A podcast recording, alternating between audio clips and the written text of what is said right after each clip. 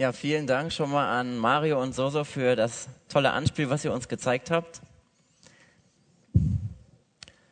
Etwas, das alles und jeden verzehrt. Helm und Panzer, Axt und Schwert. Tier, Vogel, Blume, Ast und Laub. Aus hartem Stein malt es Staub. Was ist es? Wer weiß es, ja? Richtig, Zeit. Es ist Zeit. Das ist ein Rätsel aus dem Film Der Hobbit. Und die Antwort von dem Rätsel lautet Zeit. Das stimmt. Alles hat seine Zeit. Oder sollte ich nach diesem Anspiel lieber sagen, alles hat keine Zeit? Im Fall von Maggie Kurz, die wir eben bei dem Anspiel gesehen haben, traf er das zweite zu. Sie war so busy, sie hatte einen überfüllten Kalender und sie jagte von einem Termin zum nächsten. Das ist kein Wunder, dass sie dann irgendwann an einen Punkt kommen, wo es einfach nicht mehr weitergeht, wo das Leben nicht mehr so weitergehen kann, wie sie es vorher gelebt hat. Aus eigener Kraft kommt sie da aus diesem Hamsterrad, in, das sie da geraten ist, nicht mehr heraus. Und dann hat sie zunächst, was ist bei ihr passiert? Sie hat den Zug verpasst. Das mit dem Automaten hat auch nicht so gut funktioniert. Und dann bekommt sie noch diesen Anruf. Diesen Anruf vom Krankenhaus mit dieser Hiobsbotschaft über ihren Vater. Und sie muss die Entscheidung treffen. Und das war dann der Punkt, wo sie gesagt hat, das war zu viel. Dann konnte sie mit der Situation nicht mehr klarkommen. Wie sollte sie sich entscheiden? Das traf sie ganz unvorbereitet und wie aus dem Nichts kam, bekam sie sozusagen einen Ball zugespielt, wie in einem Tennismatch, und sie wusste nicht, wie sie diesen Ball wieder zurückspielen sollte.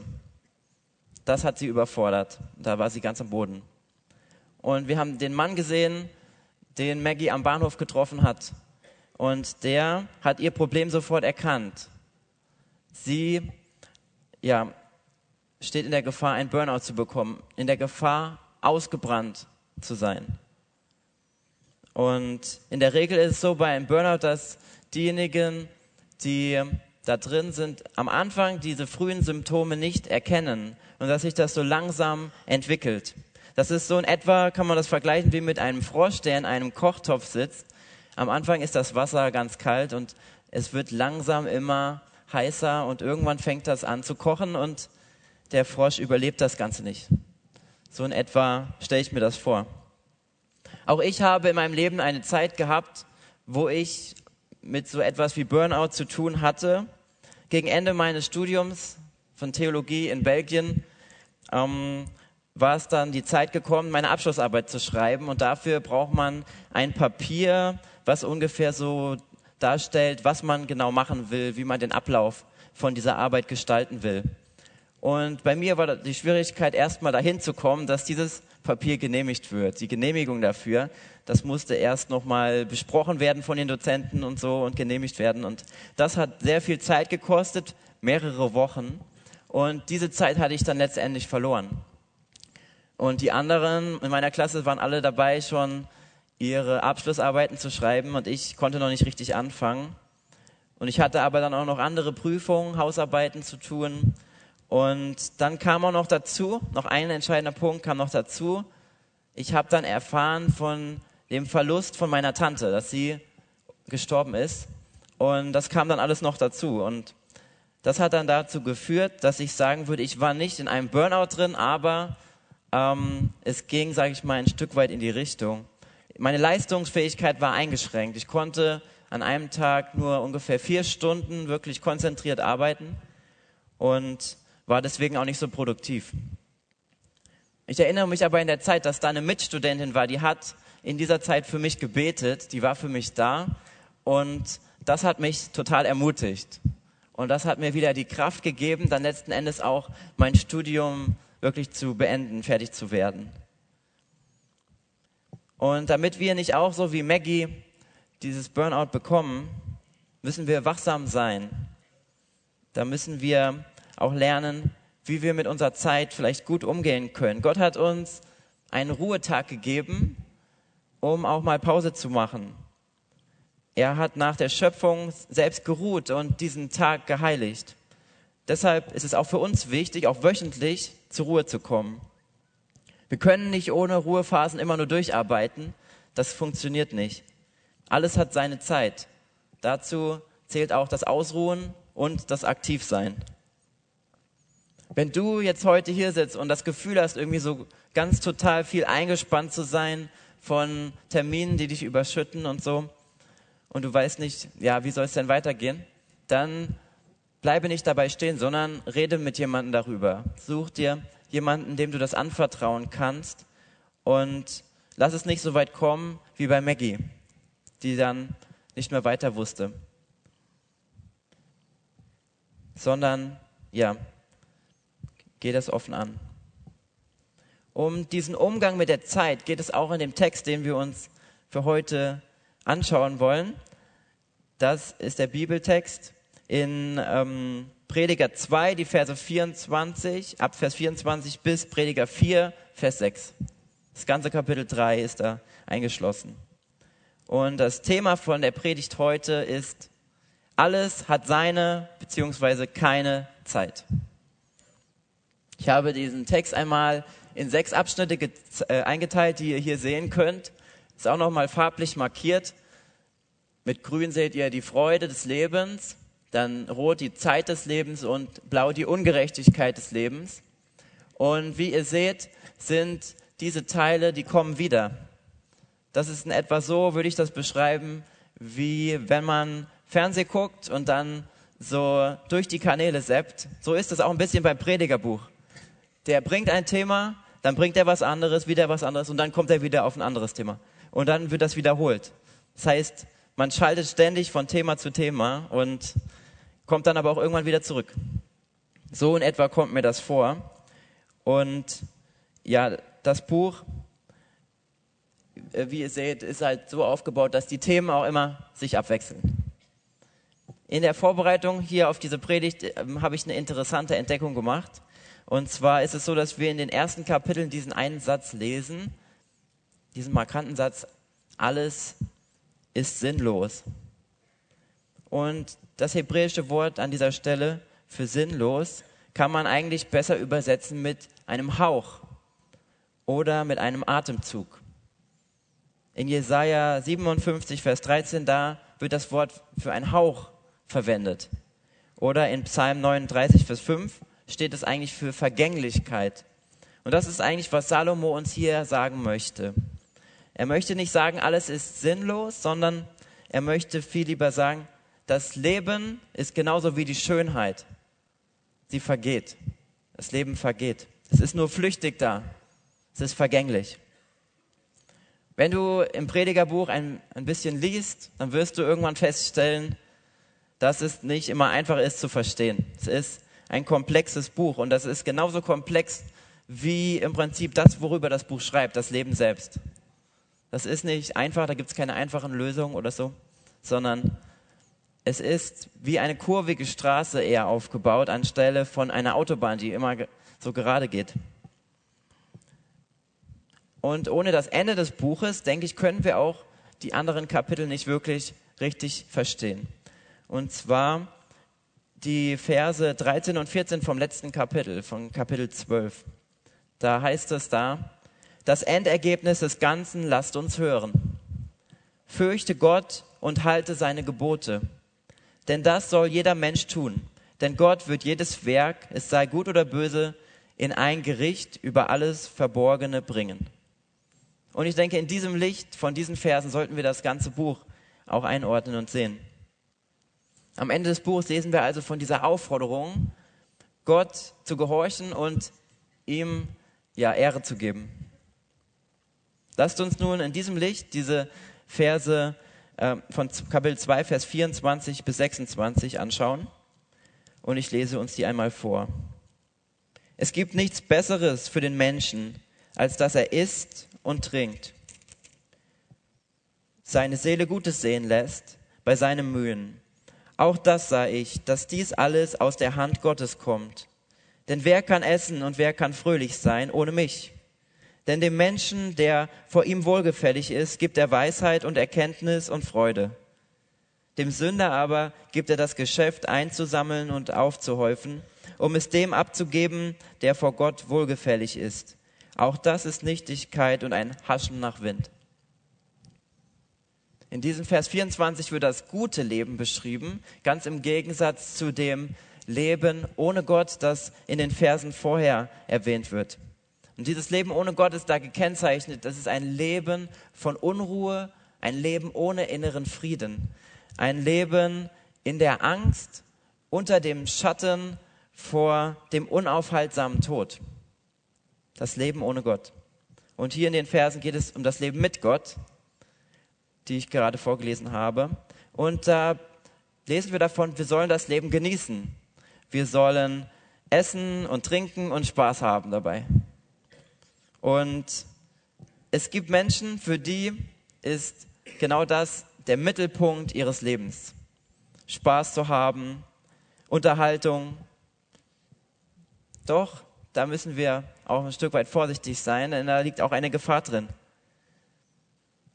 Die Bibelverse, die wir hier lesen, in dem Vers, den ich vorgelesen habe und auch in anderen Versen in Prediger lesen wir davon und das scheint ja eigentlich das noch zu unterstützen, diesen Lebensstil.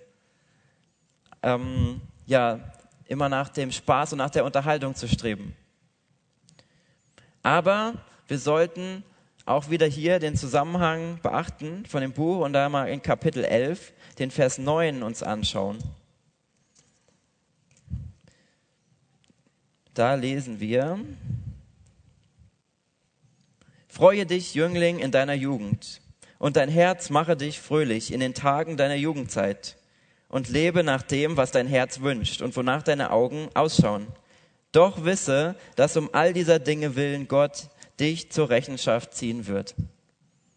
Also das ist eigentlich die Perspektive, die wir auch bei Salomo da sehen, dass er sehr wohl sagt, wir können diese Dinge genießen, wir können Spaß haben und uns freuen, aber eben auch unter dem Hintergrund, dass ähm, es eine Grenze gibt dafür. Wir dürfen fröhlich sein, wir dürfen feiern und Spaß haben, auf jeden Fall. Das hat Jesus selbst auch ja unterstrichen, indem er bei einer Hochzeitsfeier Wasser zu Wein ver verwandelt hat. Und in der Schöpfungsgeschichte lesen wir ja auch davon.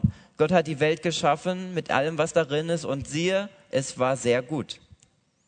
Das heißt, wir sollten das auch nicht ablehnen, was, was geschaffen wurde von Gott. Aber auf der anderen Seite müssen wir auch sehen, dass nicht alles Spaß ist, sondern dass wir uns auch für die Dinge und die Entscheidungen, die wir treffen, einmal vor Gott verantworten müssen. In den ersten Versen von dem dritten Kapitel in Prediger, da geht es dann, wie wir hier sehen, um die Freude des Lebens. Nee, dann geht es um die Zeit des Lebens, genau, in Kapitel 3 die Zeit des Lebens. Und bei der Zeit des Lebens ist es so, dass es ein, ein Prinzip auf dieser Erde gibt. Und zwar ist dieses Prinzip so, dass alle Menschen das nicht kontrollieren können.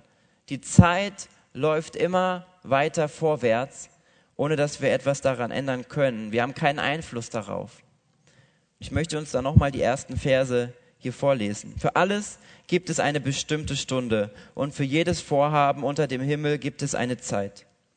Zeit fürs Gebären und Zeit fürs Sterben. Zeit fürs Pflanzen und Zeit fürs Ausreißen des Gepflanzten. Zeit fürs Töten und Zeit fürs Heilen. Zeit fürs Abbrechen und Zeit fürs Bauen. Zeit fürs Weinen und Zeit fürs Lachen. Zeit fürs Klagen und Zeit fürs Tanzen. Zeit fürs Steine werfen und Zeit fürs Steine sammeln. Zeit fürs Umarmen und Zeit fürs sich fernhalten vom Umarmen. Zeit fürs Suchen und Zeit fürs Verlieren. Zeit fürs Aufbewahren und Zeit fürs Wegwerfen. Zeit fürs Zerreißen und Zeit fürs Zusammennähen. Zeit fürs Schweigen und Zeit fürs Reden. Zeit fürs Lieben und Zeit fürs Hassen. Zeit für Krieg und Zeit für Frieden. Das sind diese Dinge, die wir da am Anfang lesen. Und diese Verse sind, haben eine gewisse rhetorische Figur, die da im Hintergrund steht. Das ist ein Merismus.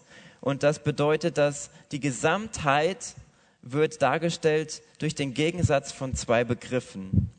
Die, die sind gegensätzlich und die stellen das Gesamte dar. Das kann man auch zum Beispiel in Jona finden. Da lesen wir davon, dass Gott das Meer und das Trockene geschaffen hat und das bestimmt die Gesamtheit der Schöpfung. Dafür steht das. Das heißt, diese Verse beschreiben auch die Gesamtheit des Lebens. Und wir lesen hier von 28 Begriffen, die genannt werden. Und jeweils gibt es gibt 14 Paare. Es sind immer zwei, 14 Mal. Und ich denke nicht, dass die Zahl 14 hier zufällig gewählt wurde, sondern es ist so ähm, im Judentum, dass da die Zahl 7 eine besondere Zahl ist. Das ist die Zahl der Vollständigkeit. Und 14 ist halt, dass da zweimal die 7 drin ist.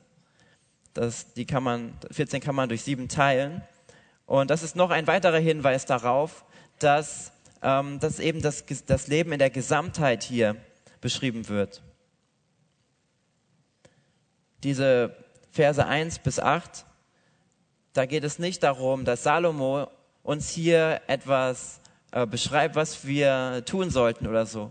Etwas, ja, ermutigt, etwas zu tun, sondern wie zum Beispiel das Töten, also dazu will, will er uns nicht ermutigen, sondern er möchte einfach das Leben an sich beschreiben mit dem, was da als Erfahrungen dazugehört. Er zeichnet also ein Bild von dem Leben hier auf der Erde. Und wir, wir Christen wissen, dass dieses Leben auch einmal begrenzt ist. Wir wissen, dass da auch einmal der Tod kommen wird. Doch wir wissen auch, dass der Tod ja nicht das Ende ist, sondern ein neuer Anfang darstellt. Wir glauben an ein Leben nach dem Tod. Und dazu möchte ich uns einmal eine Geschichte erzählen, wo wir auch ein, ein Bild gleich dazu sehen werden. Und zwar ist das, geht es bei dieser Geschichte um ein Zwillingspärchen im Bauch der Mutter, die sich unterhalten. Ein ungeborenes Zwillingspärchen unterhält sich im Bauch seiner Mutter. Sag mal, glaubst du eigentlich an ein Leben nach der Geburt? fragt der eine Zwilling. Ja, auf jeden Fall. Hier drin wachsen wir und werden stark für das, was draußen kommen wird, antwortete der andere. Das ist doch Blödsinn, meint der Erste. Es kann kein Leben nach der Geburt geben. Wie soll das denn bitte schön aussehen? So ganz genau weiß ich das auch nicht. Aber es wird sicher viel heller sein als hier. Und vielleicht werden wir herumlaufen und mit dem Mund essen. So einen Unsinn habe ich ja noch nie gehört. Mit dem Mund essen. Was für eine verrückte Idee. Es gibt doch die Nabelschnur, die uns ernährt. Und wie willst du denn herumlaufen? Die ist doch viel zu kurz, um damit herumzulaufen. Doch, es wird bestimmt gehen. Es ist eben dann alles nur ein bisschen anders. Du spinnst. Es ist noch nie einer zurückgekommen von nach der Geburt. Mit der Geburt ist das Leben zu Ende. Punkt. Ich gebe ja zu, dass keiner richtig weiß, wie das Leben nach der Geburt aussehen wird. Das wissen wir nicht. Aber ich weiß, dass wir dann unsere Mutter sehen werden und dass sie für uns sorgen wird. Mutter, du glaubst doch wirklich, nicht wirklich an eine Mutter. Wo ist die denn? Ich kann die gar nicht sehen. Na, hier überall um uns herum. Wir leben in ihr und durch sie. Ohne sie könnten wir gar nicht existieren. Quatsch, von einer Mutter habe ich noch nie etwas bemerkt. Also kann es sie auch nicht geben. Doch manchmal, wenn wir ganz still sind, dann kannst du sie singen hören oder spüren, wie sie unsere Welt streichelt.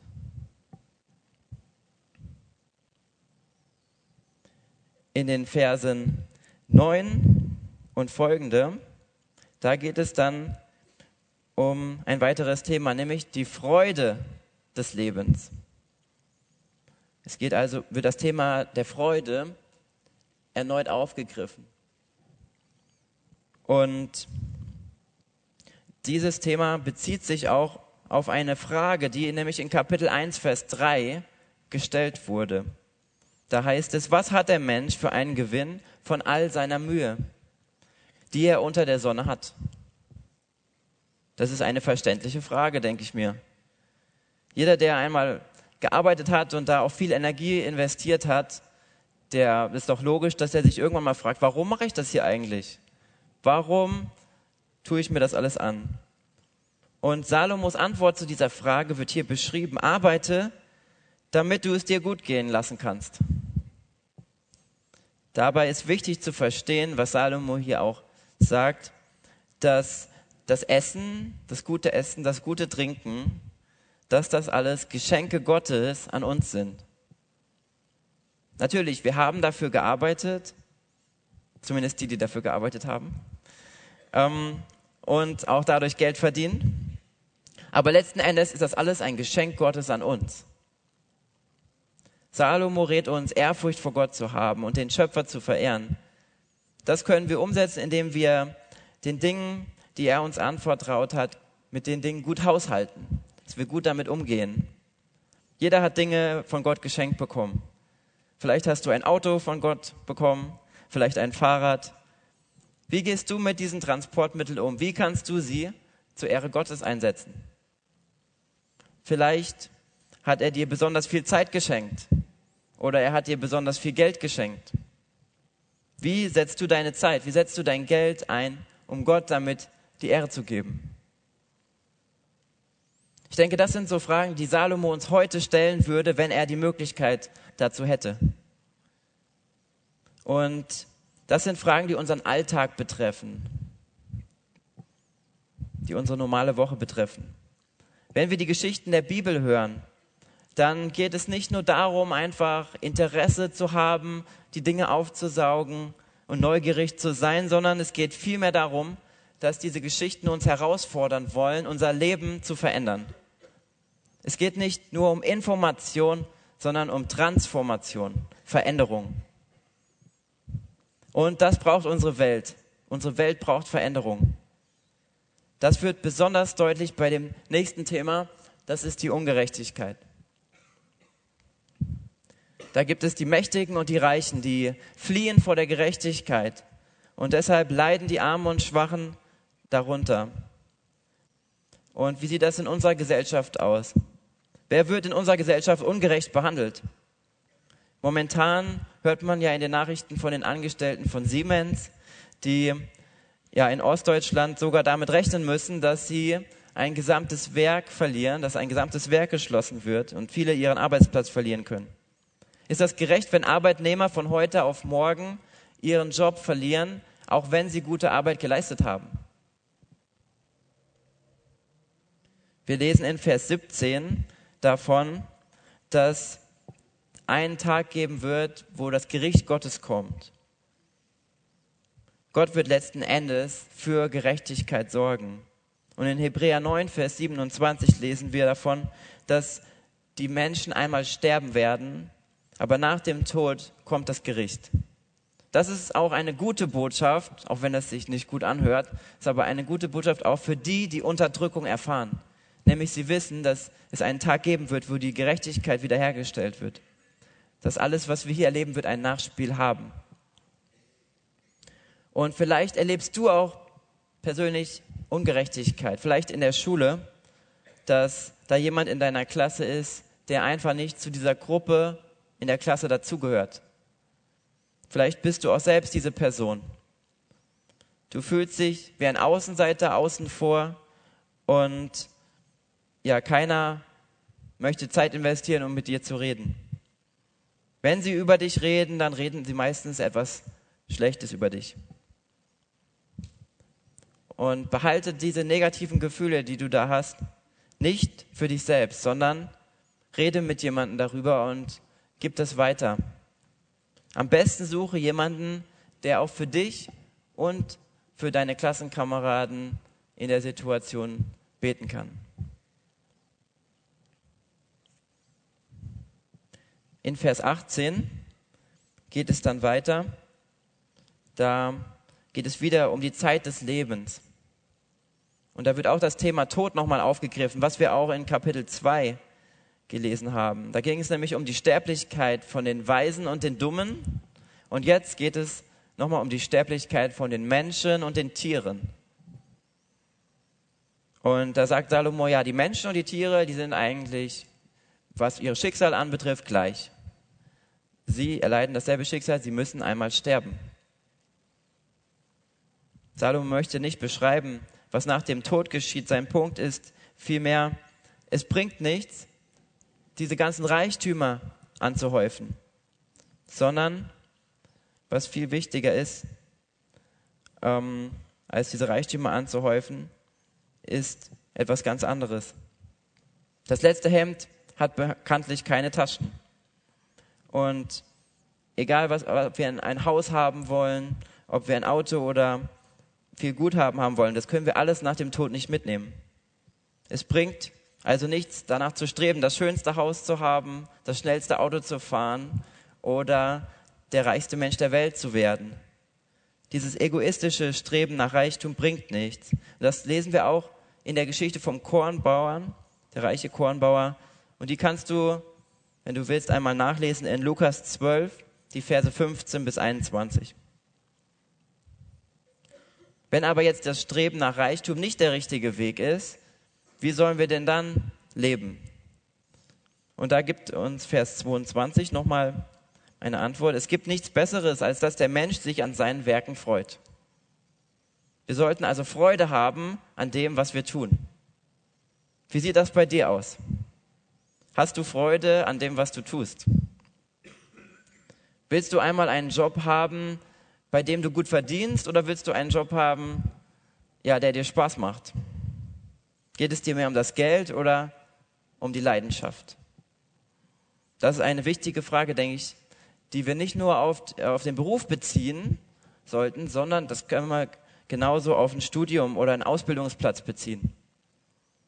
Wofür entscheiden wir uns da? Und ich denke, es ist gut, wenn wir uns für das entscheiden, was uns ja ausfüllt, was uns Freude bereitet.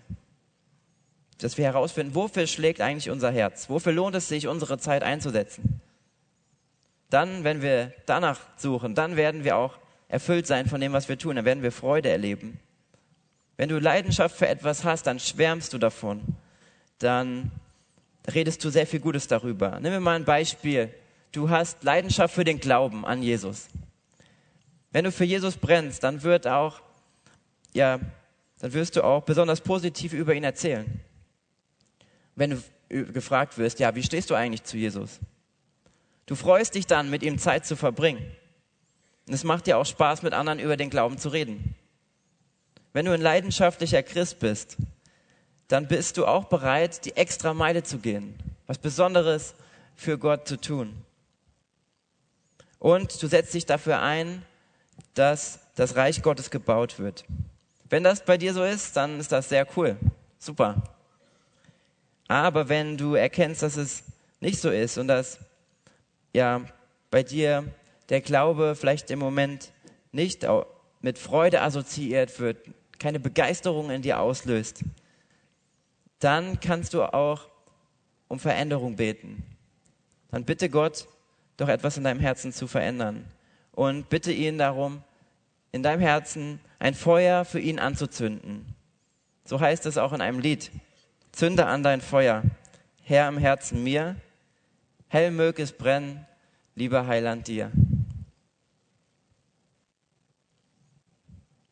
Nun kommen wir noch zu dem vierten Kapitel, den ersten Versen davon. Und da geht es wieder um das Thema Ungerechtigkeit. Das Thema wurde ja schon in, drei, in Kapitel 3 aufgegriffen. Und ja, es geht auch um Machtmissbrauch. Besonders leiden darunter die Armen, die Witwen, die Waisen und die Fremden. Ihnen wird zum Beispiel Gewalt angetan oder ihre Rechte werden mit Füßen getreten. In Sprüche 14, Vers 31 lesen wir, wer dem Geringen Gewalt tut, lästert dessen Schöpfer. Aber wer sich des Armen erbarmt, der ehrt Gott. Mächtigen Menschen sind die Armen oft egal. Sie suchen nur ihren eigenen Vorteil. Und ein drastisches Beispiel für diese Ungerechtigkeit ist die Verfolgung von Christen. Christen werden wegen ihres Glaubens an Jesus Christus verfolgt Sie werden zum Beispiel ins Gefängnis gesteckt, sie werden angegriffen oder benachteiligt. Verfolgung hat viele schreckliche Gesichter. Es gibt einen Vers in Römer 8, da lesen wir, denn wir wissen, dass die ganze Schöpfung zusammen seufzt und zusammen in Geburtswehen liegt, bis jetzt. Der Zustand der Ungerechtigkeit, der wird in diesem Vers, diese Schmerzen der Geburt werden mit dieser Ungerechtigkeit verbunden. Und die Schöpfung sehnt sich nach Gerechtigkeit. Sie leidet unter dieser Ungerechtigkeit, die da ist. Der Tag des Gerichts wird kommen. Und bis zu diesem Tag stehen wir in der Verantwortung, auch für die zu beten und die zu unterstützen, die ja die Ungerechtigkeit erfahren. Lasst uns auch nicht vergessen, für unsere Geschwister zu beten, die in der Verfolgung sind, die da schlimme Dinge erleiden müssen. Alles hat seine Zeit. Und das gilt auch für diese Predigt. Deswegen möchte ich zum Schluss kommen. Und zum Schluss möchte ich noch auf eine Frage eingehen. Wie können wir am besten mit der Zeit umgehen, die Gott uns geschenkt hat? In dem Film Der Club der Toten Dichter wird auf diese Frage eine Antwort gegeben. Die Frage, was soll ich mit meiner Zeit anfangen?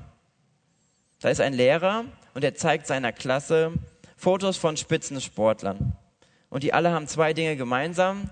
Zum einen sind sie bereits gestorben und zum anderen haben sie in ihrem Leben sportliche Extraleistungen erfüllt. Sie sind Sportlegenden sozusagen. Und dann fragt der Lehrer die Klasse, welche Weisheit würden diese Sportler uns wohl auf den Weg mitgeben? Und beantwortet die Frage gleich, sagt, Carpe diem, nutze den Tag. Und das ist auch ein guter Rat für uns heute. Wir können von dieser Weisheit etwas lernen. Es geht darum, mit unseren Sorgen über die Zukunft, dass wir uns damit beschäftigen. Darum geht es nicht, sondern es geht darum, im Hier und Jetzt zu leben. Den Rat, Carpe diem, nutze den Tag, hätte auch Salomo uns geben können. Doch es gibt noch einen Unterschied zwischen dem Rat, den Salomo uns geben würde, und dem Rat aus diesem Film. Denn Salomo empfiehlt uns ein Leben, in dem Gott im Mittelpunkt steht. Und deswegen denke ich, wäre sein Rat für uns heute, nutze den Tag für Gott.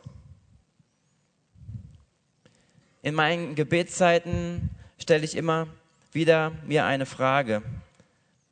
Und ich stelle mir vor, dass Gott mir diese Frage stellt. Und zwar, wen kann ich senden? Und dann bete ich, Herr, hier bin ich, sende mich. Ich überlege mir, wohin Gott mich an diesem Tag senden möchte. Was ist heute der Auftrag Gottes für mich? Das ist jeden Tag etwas anderes. Zum Beispiel kann es, in der letzten Zeit war es dann eher so, die Predigt vorzubereiten für den Satt. Oder an anderen Tagen könnte es auch sowas sein wie mit anderen über Jesus zu reden, vom Glauben weiterzuerzählen. Und es gibt einige Christen, die beschäftigen sich lieber mit irgendwelchen Spekulationen über die Endzeit, über die Zukunft, als darüber nachzudenken, wie wir in der Welt hier und heute einen Unterschied machen können. Und dann gibt es andere, die lesen in der Bibel und die lesen, die finden die Bibel wie ein Geschichtsbuch. Da lernen sie darüber, was alles in der Vergangenheit passiert ist. Aber sie erlauben der Bibel nicht, ihre Gegenwart zu beeinflussen. Und ich bin davon überzeugt, dass wir nicht in der Zukunft und auch nicht in der Vergangenheit, sondern in der Gegenwart leben sollten. Und jetzt möchte ich mal erklären, was ich damit sagen will. Ein Mensch, der in der Zukunft lebt, der denkt die ganze Zeit an negative Dinge vielleicht, die passieren könnten. Der hat Sorgen, ist davon erfüllt und diese Sorgen, die lähmen ihn die ziehen ihn herunter. Und deshalb kann er sich nicht wirklich auf die Dinge konzentrieren, die heute wichtig sind. Die Gegenwart ist wichtig. Und wir dürfen uns auch nicht nur auf die Zukunft vertrösten und denken, ist ja eigentlich egal, was passiert, ich bin gerettet und irgendwann bin ich bei Gott. Jesus geht es um mehr als um unsere Errettung. Er möchte, ja, dass wir auch Gottes Reich auf dieser Welt bauen. Er möchte uns dazu ermutigen. Aber genauso wie ich das beschrieben habe, dass es Menschen gibt, die in dieser Zukunft leben, gibt es eben auch Menschen, die in der Vergangenheit leben. Diese Menschen haben vielleicht etwas Negatives erlebt in ihrer Vergangenheit und schlechte Erfahrungen erlebt, die sie einfach nicht mehr befreit leben lassen, die sie gefangen nehmen und die ihnen verhindern, im Jetzt wirklich zu leben.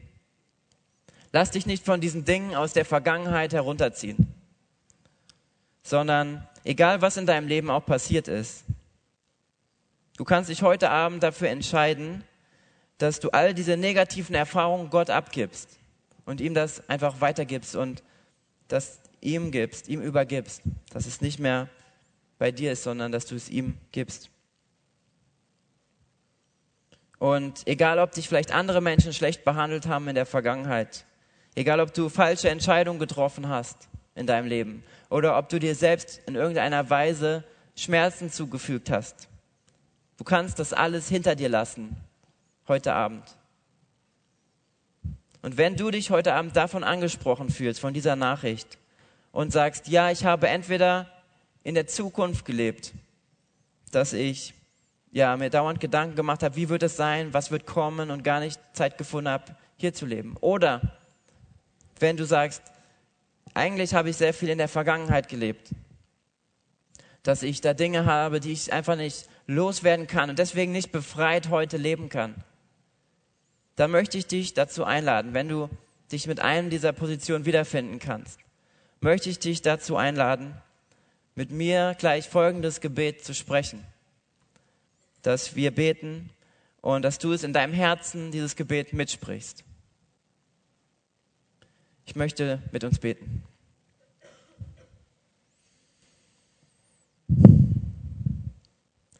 Danke, Herr Jesus, dass wir zu dir kommen dürfen. Danke, dass wir dir all diese Dinge bringen dürfen. Und du siehst, wo wir vielleicht einfach zu viele Sorgen hatten über die Zukunft wo wir uns davon gefangen nehmen haben lassen. Wir möchten das dir weitergeben und möchten dich auch bitten, nimm das von uns und hilf uns, befreie uns dafür, im Hier und Jetzt zu leben, heute für dich da zu sein. Du möchtest uns auch nicht einfach nur vertrösten auf die Ewigkeit, sondern du möchtest uns dafür befreien, dass wir dein Reich heute bauen können. Und du siehst auch diejenigen, die ja Dinge in der Vergangenheit haben, die da passiert sind, die sie herunterziehen, die sie belasten. Und das alles wollen wir vor dich bringen, wollen wir dir abgeben. Und wir bitten dich, Herr, schenke Befreiung. Schenke, dass wir Befreiung erfahren und von diesen Dingen los, uns lossagen können. Nicht durch unsere Kraft, sondern durch deine Kraft. Darum beten wir heute Abend, Herr, dass du wirkst in unserem Leben, dass du uns befreist, dir ganz nachzufolgen dass du uns dazu die Kraft gibst durch deinen Heiligen Geist. Darum bitten wir dich. Sei du da und segne unser Leben. Schenk uns immer wieder, dass wir nach dir fragen und damit wir gute Entscheidungen treffen, wie wir mit unserer Zeit umgehen. Schenke du uns Weisheit, Herr, für unser Zeitmanagement und schenke uns auch, dass wir dir ja mit Freude und Leidenschaft nachfolgen können. Amen.